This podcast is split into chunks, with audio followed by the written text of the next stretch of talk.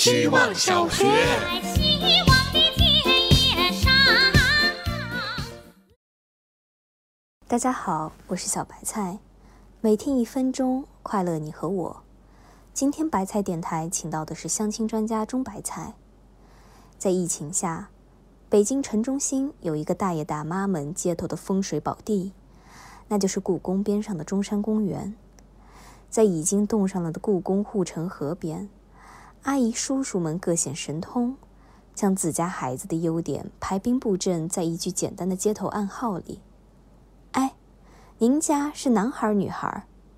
在这里，北京户口最不稀缺，年薪百万更不是噱头，绿卡富豪比比皆是，让人不禁感叹：这么优秀的人，怎么就找不到合适的另一半呢？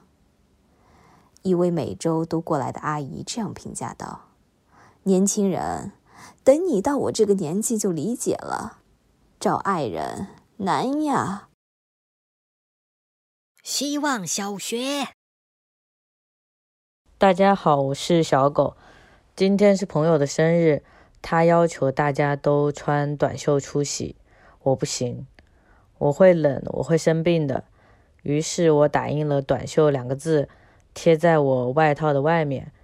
因为一张 A4 纸能打的字有很多，所以还顺便打了一个短裤贴裤子上，一个短发贴头上，还备了一个短路。如果戴帽子的话，头上就贴这个。因为太多短字了，额外准备了一句“长命百岁”送给朋友。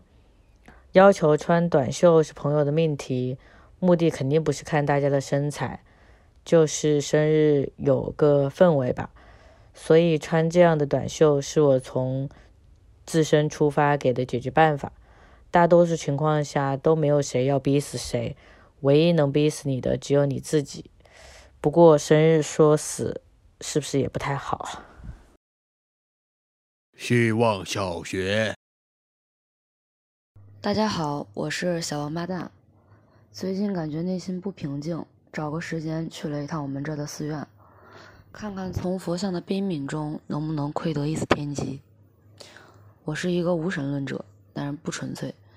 小时候我奶奶领我去做礼拜，我姥姥领我去逛庙会，一来二去就有些串了。但是无论哪一种宗教信仰里面都会有神爱世人、普度众生的这种想法。有时候我害怕鬼神，但有时候又觉得不值一提。具体就表现为，如果这个世界上没有鬼，那就不用怕；要是有鬼，谁还没有个鬼亲戚，对吧？秉持着这种理念，我经常勇闯鬼屋，甚至还曾经对里面的工作人员上了一记勾拳。都说人上了岁数之后会开始对宗教感兴趣。我看了看正在播放的《愿做菩萨那朵莲》，嗯，我沉默了。希望小学。大家好，我是小淘气。今天在地铁上看到一顶魔法师的帽子，很可爱。我开始想象一位立志要成为高阶魔法师的年轻人，跟随师傅在森林里修行。年轻的魔法师成长得很快，现在他需要收集很多魔法素材，用来学习高阶魔法。相比于一个人在森林里收集，大城市里活跃的市场可以提供更多更好的素材。年轻的魔法师决定到大城市来闯一闯。不同于森林里的生活，大城市里任何东西都需要用钱来交换。年轻的魔法师可没有钱。幸运的是，凭借学习魔法的经验，他对自然科学很了解，很快就找到了一个博物馆讲解员的工作。慢慢的，他融入了大城市的生活。刚开始，他喜欢骑着扫把上下班，但后来发现还是地铁更省时省钱。毕竟大城市的飞行管控很严格。随着外卖行业的发展，他也对隔空取物这个高阶魔法丧失了兴趣。可是他还在努力的存钱。瞬间移动是他想学习的第一个高阶魔法。毕竟这是他算来算去之后唯一一个投入产出比为正的魔法了。希望小学。大家好，我是小金钱包。淘宝不知道第几次提醒我有八百八十八个淘金币可以领取。第一个想出虚拟货币叫金币的人，是不是还会有一些童年读物的感怀？金币好像是阿里巴巴和四十大盗里取之不尽的东西。之前在公司和大家聊天，一些美好的产品体验总会让人回想从前，但再往做大做强想想，就变成了各式各样的漂流瓶和 Tinder。不管是什么产品，我都厌恨积分这个东西。